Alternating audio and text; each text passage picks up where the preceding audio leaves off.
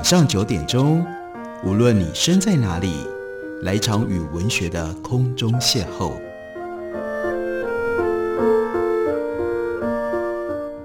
杨照谈书，邀您一同遨游文学世界，认识古今中外的经典之作。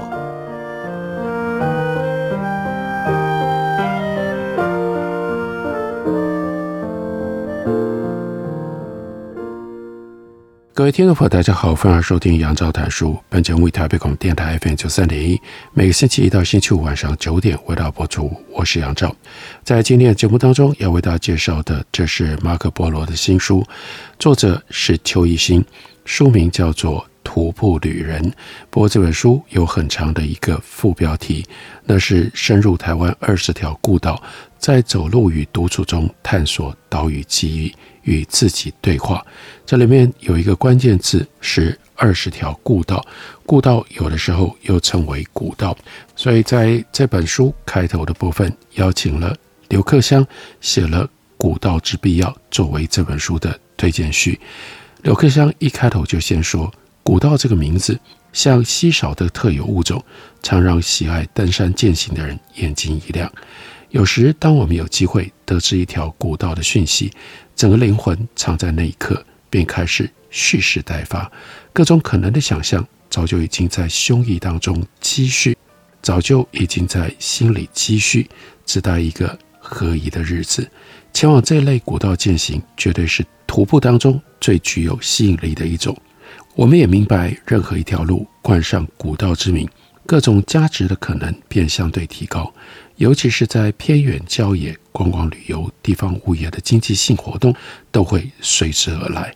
因而，古道的定义虽然多，总是有一个严谨的法则，不应该、不适合随便命名。最具体的条件，应该是存在着既有的文献史料的累积，提供了合宜的表述例证，再加上现场的各种残垣遗迹、庶民的生活经验等等，再透过近代博物学的爬梳。加上各种考证透视，呈现了多样的交通意义。古道不只是前人开天辟地走过、矗立于当代文明所定义的风景，又或是在偏远荒野蜿蜒于丰厚的自然环境，供我们去踏查。古道本质上就有一种难以诉说的宗教一般的魅力，不断地诱引我们回顾过往。历史现场的残存，比诸其他事物。更充满鲜活的立体感。一个人站在前人走过的土地，思索着未来，当下也常常就萌生出更多的启示。譬如说，夏克罗古道、净水营古道等等，这是已知的著名山径。我们走过，不免会检视它的交通接驳、两端住宿、路况内容、古迹保存，还有产业推广等等繁复的旅游问题。我们很少停留于特殊和奇丽景观的满足，虽然那尝试吸引我们前往的重要条件，但你难免想要从中间可以汲取更好的旅行养分。我们在此进行的不只是身体力行的纵走，或者是横越，回到这条路上，更多生活形式的元素越容易凸显。回头看看来时路，人生浮白或缓慢，古道比任何一种路线。都是更有意义的存在。我们无法从单一的角度去命定，但却能够从现场的体验，对历史进行更活泼的解释。古道延伸的绝对是两端甚至多端的影响，尤其是官道型的历史旧路，值得我们采用更多面向去思索。古道也少有名山大岳，非得登顶，更非险绝之地，多数人难以企及。生命里有这样的体验，并无法增添人生的辉煌记录。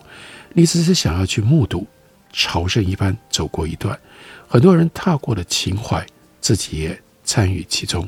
一个人以不同的情境，热烈地展开对话。素质良好的践行者，往往做好诸多的功课，在走访之前阅读相关历史故事和报道，本身也具备博物学的好奇和乐趣。这些旅行前奏，几乎在每次出发的时候就愉快地发生，不知不觉内化成为一种美好的仪式。当你走过，获得这样的身心快乐，难免就会有下一条的期望。如此一条衔续一条，尽管对多数人那是缺乏实质意义的存在，你却视之为必经的归途。一旦踏上，沉浸在这个路径的风景，或许不是学术踏查，也不是严肃的地理探看，但都无妨。你清楚知道，那是你要的人生，那是生活里不可缺少的一条。这种无从名状的信念，累积成为生命旅途较为晋级的风景，很难向旁人诉说。多数时候，就只能够跟自己分享。你享受这种孤独，你融入。这种孤独，或者对不起，那不是孤独，那才是真正的热闹，自己想要的氛围。整个世界用再丰饶的物质都无法跟你交换当下的满足。刘克襄曾经写过《台湾旧路踏查记》，那是对于台湾古道非常重要的一本整理呈现的书。而在邱一新的书里面，他也就特别提到了刘克襄的。这本书，因而邀请刘克襄为他自己的书写推荐序，毋宁是理所当然的。邱一新就说：“随着马齿土长，不知为何，台湾对我而言变得越来越大。怎么会这样呢？年轻的时候，我总觉得岛屿好小好小，骑野狼一二五绕一圈，轻而易举。后来在媒体上班，曾经规划一个全台温泉专辑。”跑了二十多地温泉，就觉得自己够深入台湾。紧接着就是三十多年在世界各地的旅行，希望扩张视野，看看自己的人生能够走多远。但随着阅读见证，才惊觉自己对台湾这个岛屿无知至极。可能是旅行态度跟认知改变了，也可能是越活越渺小，明白自己不可能穷尽世界。所以十多年来，旅行重心渐渐转移回了岛内，但旅人难免孤僻，往往想要寻求大众凝视之外少有人走的路，尤其是追寻前人的足迹。譬如阅读刘克襄的《台湾旧路踏查记》，就引导我走了好几条有意义的台湾旧路。令人佩服的是，克襄二三十年前的书写，依然经得起今日踏查考验，包括。这次，邱一新要走的是小中路，也称之为叫做陈广浩道路，日治时期的洪作岳岭道，又名安通月岭道。邱一新就特别说：“我既是书呆子，我就透过双脚阅读书中文字来致敬刘克襄。刘克襄的书本质上就是一本行动的文学。”时间是八月初，邱一新约了。花莲向导友人杨伟仁一起走安通岳岭古道。虽然说这条古道已经在二零一六年全线开通，但仍然不敢掉以轻心。毕竟刘克襄在他所写的《小中路》这篇文章当中提及，他和杨南郡等人在一九九一年十一月踏查古道的时候，在海岸山脉遇到断崖，却遍寻不着安全下阶路径，又缺水。不得不折返，第二次再探依然不得其门，同行者甚至被蛇咬，不得不撤退。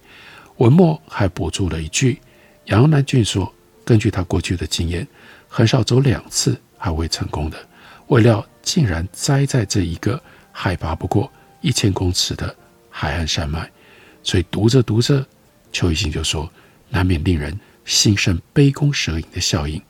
不过向导。透过安通社区发展协会理事长李建新的安排，委请安东岳东端出口的阿美族南竹湖部落猎人阿耀来带路，而且呢，向导雪巴他行事谨慎，背包里一定带着急救箱，备有抗蛇毒的血清针，令人安心多了。更何况此行是阅读旅行，背包里装着台湾旧路踏查记，他说。让我有一种和杨南郡、刘克襄等人同行的感觉。旅人就是这样前仆后继，踏查每个地方，为后来者记录定位，地方产生了意义。我们约在玉长公路，也就是玉里到长滨这条公路上的安通温泉饭店见面。没想到一等就是一个多小时。没关系，山中无岁月，趁机探视一下周遭。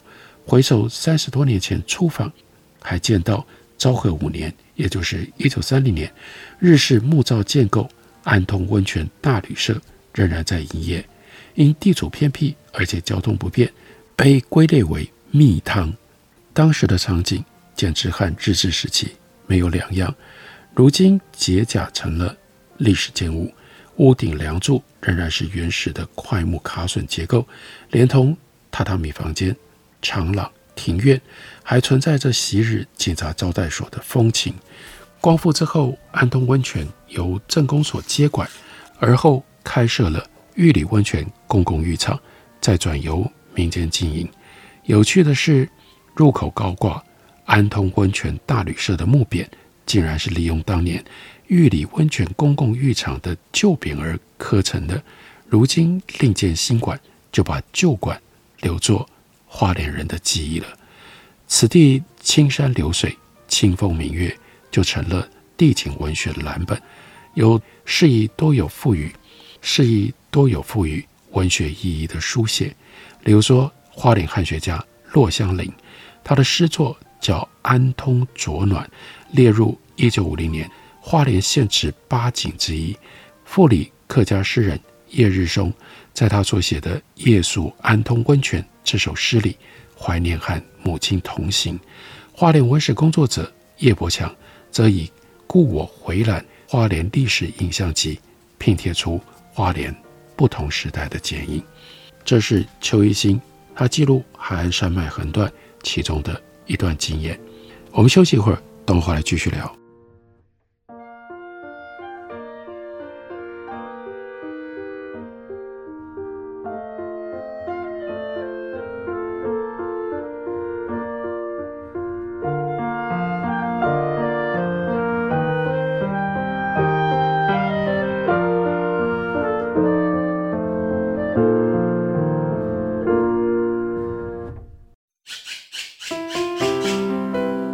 家好，我是刘克襄。亲近自己的城市，找回城市的温暖。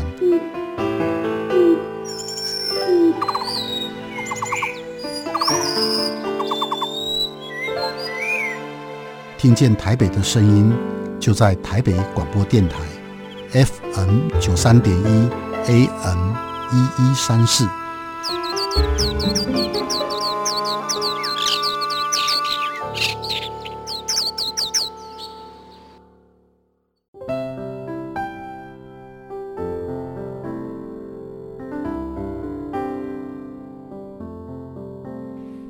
见台北的身影，拥有颗热情的心，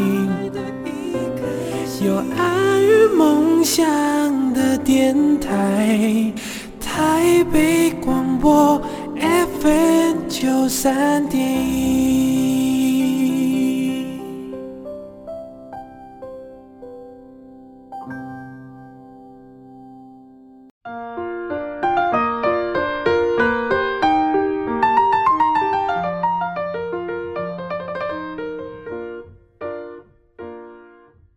感谢你继续收听《杨照谈书》。本节目以台北广播电台 FM 九三点一，每个星期一到星期五晚上九点为大家播出到九点半。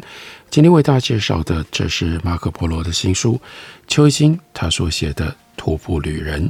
这主要是记录了他深入台湾二十条古道，在走这个古道的过程当中，他的所见所闻。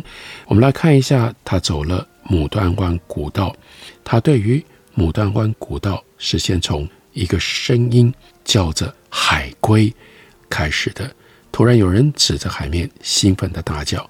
本来以为喊的是夹下龟状的礁岩，但没想到竟然真的是看到了海龟在游泳。他说：“可能是绿蠵龟浮上来换气。”解说员眯着眼眺望，还忆起了他小时候在旭海沙里滩挖海龟蛋的情景。他说：“我们一行人从台东南田段进入廊桥卑南道的观音鼻段，这是从南田到牡丹，也就是牡丹湾古道，沿着硕石滩而行，却遇到海峡观音鼻挡道，只能够循台湾千里步道协会所修建的蓝沙坝梯高高的绕过去。很难想象之前这里是一条险峻的冲石沟。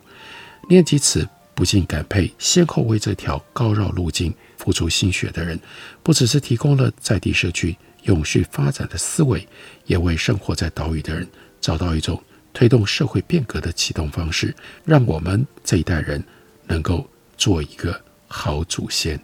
美中不足的是，高绕步道呈五十度的仰角，据说是受限于文资法，没有办法另辟缓上缓下的替代路线。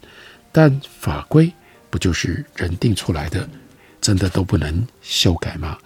这个时候阳光毒辣，邱一新就说：“我戴着斗笠，像是法式烘焙咖啡豆渗出了油脂，就这样陡上一百多公尺到山腰小径，在腰绕十分钟，出现了一片杂林。入林马上就看到赤腹松鼠正在啃食前人所残留的剩食。”也看到斯文豪式潘西趴在树干上假寐，似乎沉醉在枝桠之间不断传来的巧克力、巧克力这种歌声。这应该是乌头翁吧？这是台湾最典型的生态隔离鸟种，只见于花东到恒春半岛。一八九四年，自然学家 Latouche 来到了南岬，也就是鹅銮鼻灯塔，在林头岭看到了乌头翁。也看到捕来的蓝腹鷴。值得一提的是，他还在澎湖渔翁岛记录到短尾信天翁。不知何故，这短尾信天翁到了一九四零年代以后就绝迹了。高绕途中，鸟瞰来时路，碧海蓝天，大冠鷲在那里盘旋着。硕石滩在山海交界之间，往北一里，其间南田石濑。因而不去。先是海浪冲上来碰撞软石墙的刷刷声，接下来是海浪退去，带动软石崩落的克落声，最后是软石表面的气泡嘶嘶声，宛若教堂钟声或者是西藏音波所散发的宁静力量，让牡丹湾古道变成灵魂得以歇息的极静步道。极静步道，是的。牡丹湾古道具有某一种深邃的，仿佛潜入到海中的宁静感，这是潜水的人会知道的感受。身在其中，大自然发出的各种声音变得更加清晰，可以辨识。例如浪花拍打，海风嗖嗖，共构出一条充满能量感，让身心灵得以难以言喻的舒畅的声音地景，就像是美国自然野地录音师。Hampton，他在《一平方英寸的寂静》这本书的序言里所指出的，寂静并不是指某样东西不存在，而是指万物都存在的情况。它就像时间一样，不受干扰地存在着。我们只要敞开胸怀，就能够感受到。寂静其实是一种声音，也是许许多多种的声音。Hampton 他就例举他听过的。寂静之声，草原狼对着夜空长嚎的月光之歌，那是一种寂静；而他们伴侣的回应，也是一种声音，也是一种寂静。寂静也许是一群飞掠而过的栗背山雀和红胸鷻。虽然过去会留意大自然的变化，还有丛林鸟兽，不过那是感官的留意，而非纯粹听觉的留意。这本书一平方英寸的寂静，教我重新认识寂静的本质，如何在大自然当中找到宁静的地方，寻回岛屿生活中不断地被窃取掉了的宁静。牡丹湾古道的硕石滩和石獭，就是这般充满了宁静。在安朔溪以南、塔瓦溪以北这一片海岸区域，溪流和干溪散布，冲刷下来的岩石，在海浪不停地翻滚打磨下，竟然形成了千百万颗光滑而且带有石英纹脉图案的南田石，还有浸在水里面会呈现绿色光泽纹路的西瓜石，最终成了大自然最奇特的乐器，也是极富诗意的抽象画。人的心灵经过不断冲刷变化之后，是否也会进入如此美丽的境界呢？实际上，往南延伸到观音鼻的硕石滩，散布漂流木和塑胶垃圾，构成另外一种沧桑景致。一位排湾族的朋友这样形容：漂流木是山神掉落的头发，这是非常诗意的联想。幸好大自然具有自我修复的能力，另外也有装饰的记忆，让马鞍藤悄悄爬上废弃物，掩盖了人类制造的丑陋。还有一种莫口溪的地貌，比如说台东跟屏东交界的塔瓦溪，因为漫生着冰刀豆、肥猪豆，所以又称为刀瓦 K。不过它其实是干溪一条，溪口因为东北季风的作用，硕石堆积成为滩体，可能要等到暴风雨来了才决堤出海。稍早之前，我们从南田端进入的时候，夹道是林头。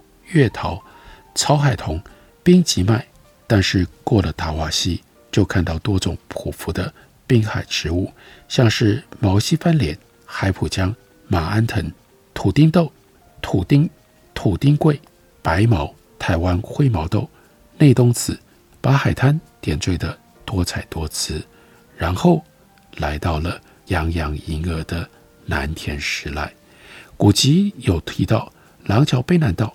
但很少有旅行记载，其中以南加灯塔守灯人 George Taylor，他在一八八七年五月在廊桥下十八番社，也就是斯卡罗酋邦总头目潘文杰陪同底下武装行巡卑南的文字记录最为详细精彩。但经过牡丹湾古道的时候，却已开始一段疲倦的旅行起头，接着快速的掠过。山峦皆止于险峭的障碍，在它与海之间，一小条石塑路适合为人行道。海上有风起浪，高山却异常滞闷，悬崖上一丝气息也没有。阳光热而无情，射出强力的光热。我们蹒跚地往前走，厌烦地走过一个一个海湾，厌烦地走过了一个一个海湾。随时有人向前快跑，躲入大石下的阴影休息几分钟。有些人边走边昏睡。沿着沙滩，海面光亮如玻璃面对陆地。回头看来时的行程，我不想再走一遍，不想在福尔摩沙趾高气扬。我把眼睛寄望在前方，但半点人也没有。转过一个海角，我们看到阿朗伊西。欢呼看到水和阴影，惊起了一群在挖掘树根跟蓝草的野猪。另外有两个人保持着武装警戒，因为这里有多次处杀割头的事件。从这段文字当中，我们可以推测，前清的卑南道海岸线不像今天这样内缩。只见海浪反复拍打着，只见海浪反复拍打着观音鼻夹角。突然想到。循着此路东迁台东花莲富里的马卡道平埔族，不知如何驾板轮牛车赶牛群越过这道海门天险。清代在牡丹社事件之后，为了强化前后山的防备，在北中南修筑了好多条的官道。以廊桥一带为例，一八七五年在恒春设县筑城。再将部落当中的社路衔接起来拓宽，由恒春东门出发，经过满洲，越过中央山脉的尾棱，出八窑湾，北上牡丹湾，大致为今天平二百线接台二六线，再沿着海岸线往北，经牡丹鼻、观音鼻，过塔瓦溪，到达南田，接着越过安朔溪，循着台九号线。北上卑南宝桑，宝桑就是台东，这全长大概一百二十公里，称为廊桥卑南道。又因为板轮牛车和牛群通行无阻，俗称叫牛路。现在因为公路覆盖海岸线内缩而消失，或者变成了步步艰难的硕石滩和礁岩潮间带。其中某一些路段路幅仍然有一点牛鹿的样貌，但是真正的廊桥北南道通常是已经没在海面下了。这就是邱一新他所提供给我们走这条廊桥古道非常丰富精彩的记录跟经验。这段文字就收录在邱一新的新书，书名叫做《徒步旅人》当中。感谢您的收听，我们明天同一时间再会。